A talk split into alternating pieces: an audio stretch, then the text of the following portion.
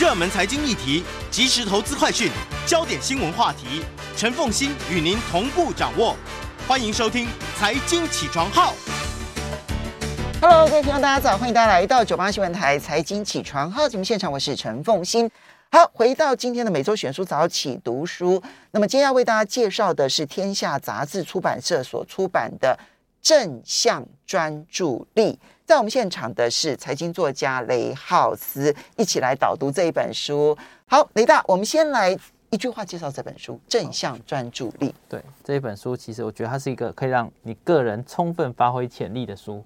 OK，那它有讲理论，也有教我们实际的训练的方式。嗯嗯嗯。那我们来介绍一下这本书的作者杰森·赛克跟艾伦·里德。好，这个杰杰森·赛克。赛克博士哈，嗯，呃，他是一个心智教练哈，然后呢，心智教练就是他有点像在帮助各个运动的教练、运动团队如何在比赛的时候维持住一个顶尖的一个心理模式。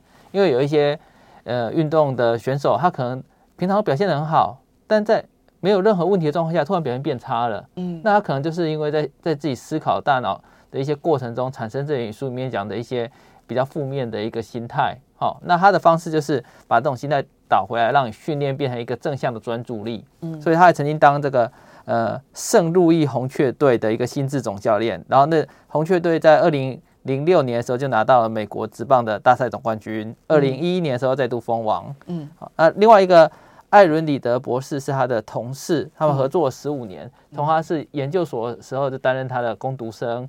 然后艾伦博士他同时也是一个舞蹈表演者。所以他很知道，在这个舞蹈过程中，一个表演者他所需要的做出一个正向专注力，所以他觉得他能够同时把所学跟自己应用两者结合为一，对他来讲，这是一个很棒的一个这个很棒的一一个工作，这样子。好，我觉得赛克他他的这一个经历让我觉得非常的有趣。他说呢，他在拿到要呃正在准备博士资格考的时候，他就突然在想说。哇！我这从小学，然后一路读书到博士资格考，哈，那你想想看，他读了多少年？到底我学的这一些，我未来要做什么事情，我才能够，我才能够赚到钱啊？他就想的很简单，就才能够赚到钱。我这些事情真的能够帮助到人吗？我真的能够有有贡献吗？哈，他就一边在准备资格考，然后就一边在思考。然后，于是呢，他就开始想到，他学的这一些心理的这一些理论，哈，其实就好像我们有健身教练要锻炼肌肉，他知道说大脑其实也是需要锻炼的，我们的心智能力也是需要锻炼的。他就想说，如果说今天肌肉需要有健身教练，那我们的大脑为什么不应该有一个大脑的心智教练呢？于是就开启了他。要走心智教练这一条路，他的论文也就走心智锻炼这一条路。那他比较传奇的是，他得到了圣路易红雀这棒球队。如果对棒球有兴趣的朋友们就应该知道，当时呢，呃，圣路易红雀棒球队呢其实是很糟的哈，就就是就是一直都是低趋于谷底这样。那球队就希望他来帮他训练这一些球员的。心智能力，让他们的心理韧性能够变强。结果，他上任之后是一年还是两年，我已经忘记了。反正就是一年两年后呢，红雀队就拿到了冠军。之后，其实他就开始不只是体育的顶尖啊，在书里头他其实有很多的客户的例子，比如说棒球的顶尖高手啦，然后还有一个踢球员，其实就是美式足球的这个顶尖球员。然后还有高尔夫球的顶尖球员，然后同时还有财务顾问，然后还有公司的执行长，开始就找他做心智锻炼课程。那他这么长的一个工作经验，就把它整理成为这一本正向专注力。我就想说，对，大脑也需要锻炼。嗯嗯，这件事情是我们过去没有想过的。嗯嗯嗯。我以前看过的一些书里面有提到类似大脑锻炼的东西，有一本叫做《天才密码》哈，《天才密码》讲的是你的神经回路外面的一层的髓鞘，那髓鞘因为在重复锻炼的过程中发出的讯号，会让髓鞘一层一层的包覆，像年轮上去一样。所以你的思考如果是一个比较正向的话呢，你那个包覆出来髓鞘就会变得一个让你表现更好。那如果是不好，强壮，髓鞘就会很强壮。嗯嗯。那如果是不好的话，那种比较不好的神经传导物质出现在大脑里就会变差。嗯，对。那当然，如果你用正向的能力，然后又持续做出一个良好的的运动，哦，那就简，那就像是刻意练习里面讲的，提高你大脑里面神经回路的可塑性。嗯，那大大脑神经回路可塑性的缺点是我们肉眼看不到。嗯，对，因为如果我们锻炼肌肉，我们可以直接看得到。但是锻炼大脑的话呢，你除非用呃照 X 光或什么其他 或或解剖或什么什么之类的，嗯、像有人讲或者用核磁共振的方式，嗯，像有人讲爱因斯坦大脑跟人家不一样，但另外一个说法是说他是经过经年累月的锻炼之后才会变得不一样这样子。嗯、对，所以我觉得心智教练他就是借由我们呃提高这个正向的专注力，然后再使你的神经回路做出彻底的改变，然后你的外在行为也会因此而改变。嗯、好。那让我们的神经回路彻底的改变呢？让我们的外在行为改变，其实就牵涉到了那个心态问题。这本书一开始就跟大家提的，就是我们一般人其实会有一种心态，是以问题为导向的心态，叫 PCT（Problem-Centric Thoughts）。那么他希望让我们训练我们变成 RSF，好，Relentless Solution Focus，解方导向专注力。什么叫做以问题为导向的、以问以中为中心的思考模式、心态？什么又叫做解方导向心态？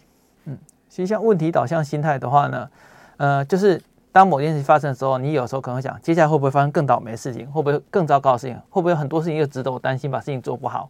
对，然后这种心态其实每个人都会有，而且它是很正常的。因为以前在大自然，人还在很原始的时候呢，你周围可能会有很多野生动物会袭击你。所以你要训练出这个担心的心态，用这个担心的心态里面呢，提高你的生存本能。嗯，那这个担心到过度担心的时候，也会影响你，因为当你陷入一个过度担心的回圈里面的时候呢，你的思考就会变得比较负面。所以，呃，更好的一个思考方式是问题导向，也就是说，我问题解决，也就是它它里面书里面提到的 RSF 心态。好，也就是说。你知道问题在哪里的，好，因为我们第一个心态告诉你问题在哪，所以第二个心态就是让你把注意力集中在解决的解决方面。嗯、那一旦你把注意力集中在解决的时候呢，你的焦虑就会消失，而且还会产生一种你能够应对未来的信心。嗯，听起来一句话就解释完了，对不对？好，就觉得说，对啦，不要一直陷入在问题当中，然后呢，你要把把思考方式，然后放到解方当中，就是 solution 解决方案当中。听起来是一句话就能够做得到，但实际上面为什么其实它变得非常的困难？哎，实际上因为哈，我们人的专大脑几乎一次只能专注一样东西，嗯，对。然后虽然有的人可以多功能，但绝大多数的人可能一次都会专注一件事情，而且是眼前那件事情，或者是你觉得很重要的事情。所以我们稍微休息一下，如果我们只专注问题，问题反而就扩大了。欢迎大家回到九八新闻台财经起床号节目现场，我是陈凤欣。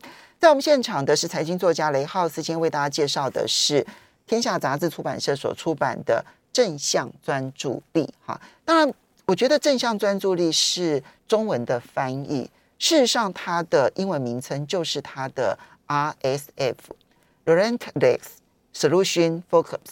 它那个嗯，这个嗯，Relentless 其实是坚持不懈怠的啊，坚持不懈怠的。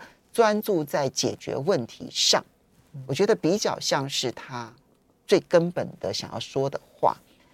那我们接下来其实就要讲说，我们很多人可能会这样觉得，就是说，那我真的面对问题啊，我今天这件事情做不好了，嗯，你比如说我今天讲错话了，然后我就面对我讲错话这件事情，我好好好好检讨我自己讲错话这件事情有什么不对呢？面对问题要去要去处理它有什么不对？嗯，这个就是提到它它里面书里面提到一个叫展望理论，哦，期望理论。呃，它重点在于说，如果专注在问题上，你可能会降低你的自信心，因为你等于一讲，如果你今天有九十件事情都做得很好，只有一件做得很差，然后你就满脑子都一直想那些很差的事情，然后你好的表现反而就被忽略了，然后你对自己的自信心就下降了。那如果你把专注集中在这个问题的解决方案的时候呢，你就可以提高你的自信心。提高自信心的时候，你就更容易有效率的进步，啊，更容易可以解决各各个问题。所以其实有有问题是很正常，因为任何状况都都是问题。其实在提到这一点的时候，我有时候就会想到说，哈，像晶圆代工，晶圆代工在研发一个新的产品的时候，到第二阶段的时候，他们常常想的事情是要提高良率嘛，嗯，良率就是要先找出问题，嗯，然后把那个问题解决掉，良率才会提高，嗯，所以你在这这段过程中解决问题，其实就是可以让你产生一些更，呃。把你的能量集中在一个正确的地方，然后同时可以让你整个人输出功率，也就是你的成就提高。好、哦，这个就是展望理论里面告诉期望理论告诉我们说，你必须要把你的专注力集中在解决方案上，因为如果你把专注力集中在你办做了不好的问题上，你所有的时间都是消耗在这一点，那你的心智能量就白白浪费到了。而且务实的角度看来，这样子对实实物上没有任何的帮助。嗯，嗯，我其实，在看的过程当中，我一直在混淆一件事情，就是。如果我专注问题，我是不是就可以想出答案、解决方案来了？嗯嗯嗯。啊，我觉得他要告诉我们一个重点，就是我们只专注在问题上面呢，你是不会去思考解决方案的。你会想的是说这个问题为什么会发生，然后接着可能会把问题推给别人，也可能会把问题归咎于自己。不管如何，我们其实都是陷入了一个负面的思考，去思考这个问题对我的人生伤害到底有多大。嗯，我今天做错九百呃一百件当中，九十九件都对了，然后只有这一件不对。那这个时候，我就会拿这一件不断的扩大，变成我人生的的失败。但是，那什么叫做解决方案呢？我是不是只要跳过来去想说，哦，好，良率不高，我要提高良率，我就能够想出提高良率的方法了吗？嗯嗯嗯。那所谓的专注正向力，会不会沦为？不切实际的乐观呢，嗯或者不切实际的自欺欺人呢？嗯嗯嗯，其实像人性里面很容易自欺欺人，嗯、对，因为呃，当你专注到问题的时候，又觉得自己没办法解决这个问题的时候，有时啊，这时候有时候就变有一种习得无助感，嗯，那就会觉得说，反正我没办法解决嘛，然后接下来就会自欺欺人讲，反正我没办法解决，过得很好嘛，嗯、对对对。那专注问题跟自欺欺人最大的差别就是哦。专注问题解方上，应该说专注解方上面，你必须要提出一个解决的行动，也就是说要有行动方案，这行动方案必须去做来解决。那但所以我不是空想一个解决大方案，我是要找出一个可行动的小方案，对，用一个小的步骤，小小的改变，然后把这个变数拿来测试看看。对，那你确认确定这一个没有问题的时候呢，你可能。呃，就往好的方向移动，然后你就会对于这个改变更有信心。其实自欺欺人的话呢，是你想出，你也有可能想出一个方案然后去做，但是实际上做错了，就你的头就一直在撞墙壁，然后你还告诉自己没问题，没问题。嗯，对。那解决方案的话呢，当你做出来的时候，你就会产生一种改进的动能，然后你就知道说，好，呃，这东西搞得定，那我们就再继续做。嗯，对。他这里面有举了一个例子啊，什么叫做？而且他的这个 RSF 呢，强调的是改善。而不是彻底解决问题，这一点是跟一般人想象不一样的。我们会聚焦在问题，是因为我们找不出一个彻底解决的问方案。他说：“你先不要急着提出完美的彻底解决问题方案，你先改善，先想我能做什么，让现况可以变得好一点。嗯嗯嗯，只要好一点就可以了。嗯，他这里面举了很多的例子，他举了一个例子，有一个很严格的主管叫马修，这样子。嗯嗯，他觉得他自己的团队一无是处。嗯，然后呢，每呃每一天呢，其实都为他找了非常多的麻烦。然后呢，是一个很糟糕的团队啊。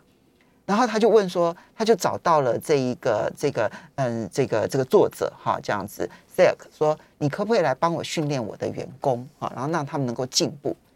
然后呢？Sack 决定训练的是这个马修，而不是他的员工。嗯，问题出在老板上。对对对对对，他就跟马修说：“你现在开始做一件事情，一个礼拜之后你再回来找我，只要一件事情，就是你每一天在你的团队当当中找出三件他你觉得可以称赞他们的好表现，然后每一天要公开的称赞他们这个好表现。”那那那马修就跟这个 Silk 说，他们就很糟啊！我怎么可能有好表现可以称赞他们？他说我不管，你就强迫自己做到这件事情。好，那结果呢？马修就真的很认真，好，他就认真的执行这件事情，每天找出三件，不是敷衍的，就找出三件，不是说你穿的很漂亮，不是这样，就找出三件他觉得勉强可以称赞的，好，去称赞了三件事情。一个礼拜之后回来，马修说：“哎，我注意到他们的好表现变多了，因为他转移注意力了嘛，不是看他们变坏，嗯、呃、的坏表现，而是注意他们的好表现。第二个是员工的回馈呢，也觉得他们应该努力，因为老板改变了。嗯嗯嗯嗯嗯。然后接着呢？”员工就开始主动跟老板提，我们什么事情，我们是不是可以做哪一些改变，然后可以做得更好。后来马修觉得要称赞他们越来越容易，而员工呢也对于工作越来越积极，整个团队的绩效就大幅度的往上升了。就是他讲的不是完美的答案，而是一次改善一点点。我我觉得这里面，嗯，所以所谓的 RSF 不是那么笼统的说我要从。问题导向，然后转向解方导向，不是那么简单的一件事情。嗯嗯，这个其实看到这一段的时候，我会想起，好像宏基陈俊盛刚接执行长的时候，其实那个时候宏基是亏了很多钱嘛。嗯。哎，其实大部分人都在更新他的履历表，准备要跳船。然后他那时候就成立一个好事专线，就是员工有什么好事，请来跟他讲，好，他就会把这些好事都拿出拿出去称赞。也有人问他讲，你这样会不会太刻意了？嗯。他说就是要很刻意，让大家的的。的当士气给改善，所以大概现在等于过了八年嘛，当初原本是亏钱的，然后现现在现在的税后净利总额去年是一百一十亿，对我没记错啊，是一百一十亿，然后然后子公司哦原本从亏钱的，然后现在宏基已经变集团，子公司大概快有二十家子公司，对，其中上市的大概是有九家，哦上市柜啊大概有九家，所以。这种正面称赞的力量是很强大的，不管是在书里面，或者是我们从台股实际上看到的地方，台湾、美国这些都有这种状况。对，嗯、如果陈俊生当初接宏基的时候，他专注在解决宏基当时的各种问题，比如说嗯员工老旧啦哈，然后嗯这个设备啦不够先进啦，然后我们的这个嗯规模太小啦，如果他都专注在这些事情上面，今天的宏基是没有办法转身的。嗯，所以他有说那个人要给他一个问题清单。然后给他，他就把那问题单丢在抽屉里面。他说：“哈，你解决旧问题的速度哈，不会比产生新问题的速度快。所以他干脆不解决那个问题，他开始想说有什么东西是我们可以拿出来改善，然后把它弄得好一点。就像你冰箱里面只剩下一颗鸡蛋，那你是要做水煮蛋，还是要做炒蛋，还是要要跟其他东西加在一起，例如番茄炒蛋，然后把整个公司的气氛变得。”更良善一点，那这种正向专注力，我觉得其实是很重要的一件事。因为像我们台湾人，大家总是会说你要谦虚一点，你不能太得意。对你，就算你表现得很好，你自己可能觉得我很努力，我已经表现的不错了，也任何人都希望能够被别人称赞嘛。但大家都会要求，哎，你要谦虚。嗯，对，谦虚是好事啊。但我觉得该有该给的奖励也是好事。我们自己谦虚，但是并不代表我们可以不称赞别人。嗯哼哼，对不对？对，好。那嗯。但是他这本书比较特别的是说，他有很多的练习方法啊。对，他从这个你要先从怎么样用解决方案来取代负面思考，然后一直到如何的自我训练，就是讲的嘛，心智训练，然后有心理韧性，它其实是一个心智教练。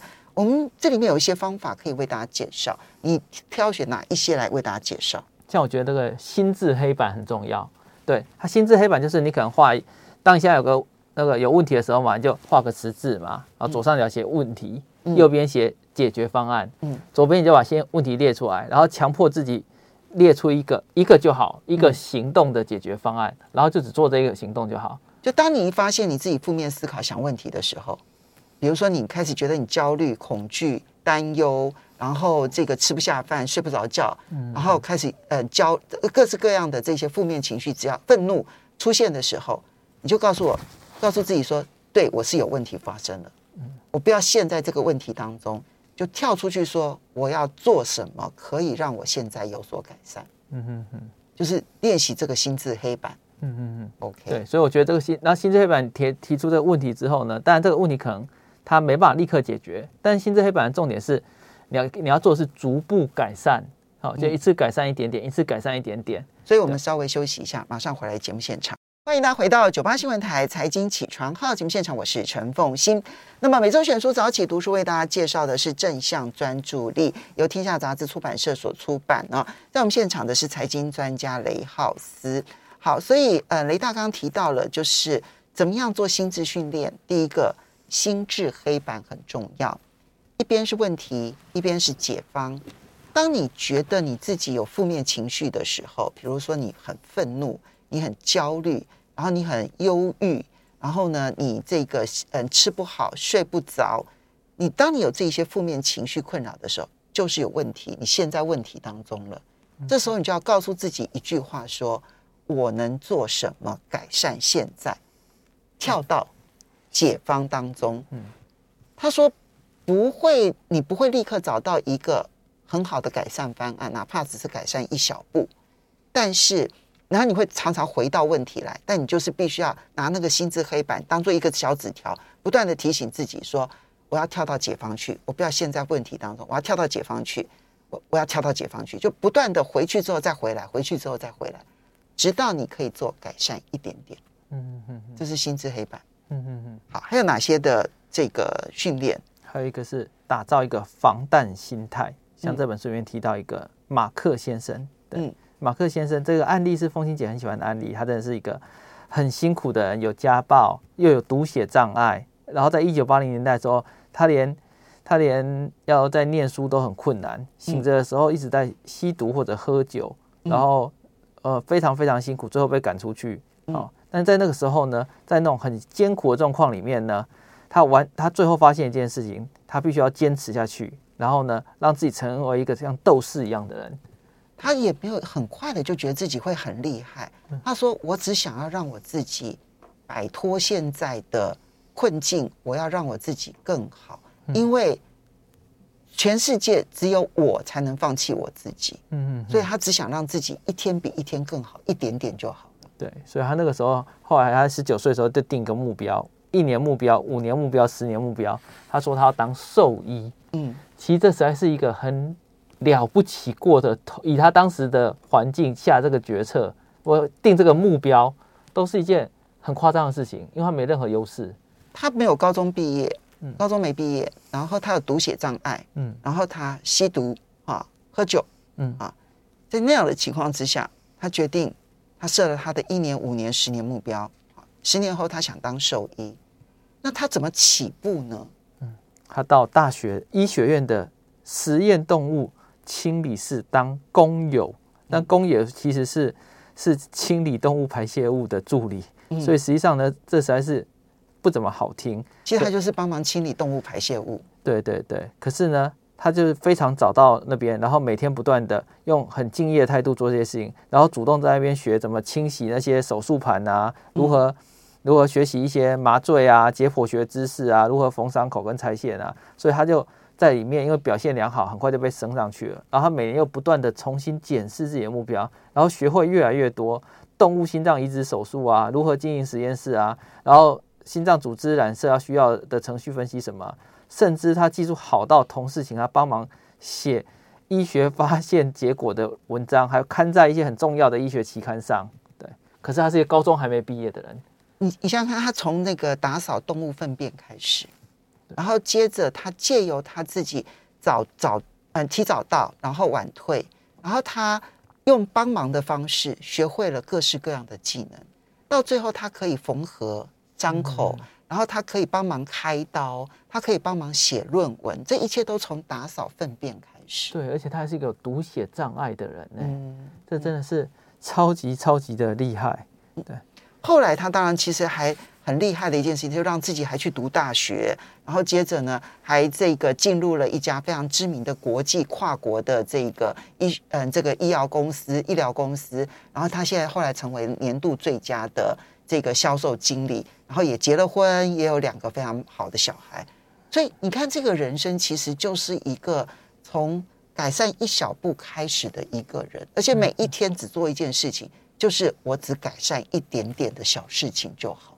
嗯嗯，好，这个是这个你刚刚提到的防弹心态。对，好，那他还有其他的训练方式？对，还有像这个，嗯，那个成功日志，我觉得成功日志很重要。嗯，对，因为实际上当你做到了某个程度的时候呢，其实大部分的人，呃，他在在你刚要起来的时候，很很多人可能会称赞你。对，到后来的时候呢，大家会把你的良好表现当成一项理所当然，因此呢，你得到正面回馈，可能变少了，但人都需要肯定，所以你必须要学会自己肯定自己，用自己好的一个方式去打自己的成绩单。对，这个就这是成功日志。那那个成绩单的话，有各式各样的做法，好像我自己会觉得说，首先你定出来的这个成绩单必须要有时间，这我自己想的，你必须要有时间。第二是你做的事情呢，你必须要可以具体的衡量成果，例如数字，好，再来就是它这个东西必须要能够那个自行控制。比方说，好，我们讲投资的绩效，那投资绩效如果你用市值算的话呢，那你没办法。掌控涨跌，这是真的。所以你用这个来看绩效的话呢，你你去追无法控制的涨跌，你一定会觉得不舒服。而且要以年来计算，但是你可以控制的东西是，例如说你每年收到现金股息有没有越来越多？嗯，你有没有尽可能用相对低的成本去买这些好公司？嗯，然后呢，你有没有尽在呃在尽量的降低周转率，不要短进短出？然后在持股下跌的时候，你也没有因为恐慌而不受到情绪的影响，这是你给自己设定的成功的目标，这样子。对对对，然后把这些做到好，列出一些清单之后呢，我只要做到这些，我就会认为，OK，那这算是我的成功的的部分。那它可能很小，对，这样子。但是其实每一个人可以设定自己的成功日志，他的成功日志呢，其实要写六件事情啊。第一件事情是。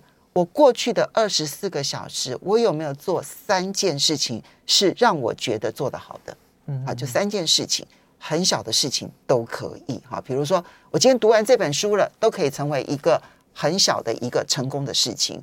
我为做，我为明天的工作做好准备了，哇，这是我成功的一件事情啊。三件事情。然后第二呢，是用，因为它前面要你设定一些。你每一天的要完成的一件事情，比如说我每一天，我为了我的健康，我每一天要做这一个一个小时的运动，哈啊，或者是十五分钟的运动，那你就说我一到十分，我有没有完成我这个目标？哈，然后接下来呢，我未来二十四小时，我最想要改善的一件事情是什么？然后针对改善的事情，我可以做的行动是什么？我觉得这一些啊，是用很具体的方式，我觉得。嗯，它并不是一个很大道理的东西，但是很实用。谢谢大家。